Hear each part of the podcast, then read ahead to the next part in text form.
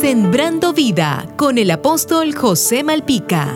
Una de las cosas más difíciles para los seres humanos es gozarse con los que se gozan, alegrarse con la bendición o la alegría del prójimo.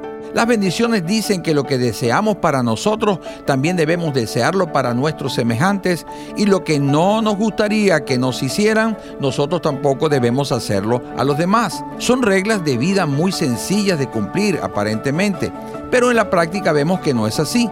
La pregunta es, ¿por qué esto es así? La respuesta es muy sencilla. Toda persona que tenga el ego entronado, es decir, su yo encumbrado, en su forma de actuar frente a sus semejantes, lo hace de manera egoísta, mezquina, autosuficiente, orgullosa, arrogante, siempre tienen la razón y nunca están dispuestas a humillarse.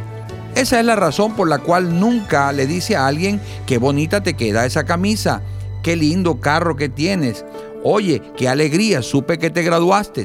Oye, me alegro contigo por ese aumento de sueldo bien merecido que lo tienes. Si usted llena las características de una persona egoísta, usted necesita ayuda. Comience por poner en práctica los principios que les he hablado. Esté siempre dispuesto a humillarse. La Biblia dice que el que se humilla terminará siendo exaltado. Así que aunque ante los ojos de los demás usted parezca ser el perdedor, en Dios no es así.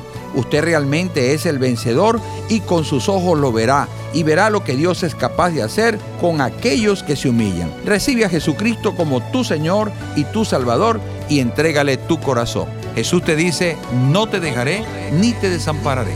Sembrando vida con el apóstol José Malpica.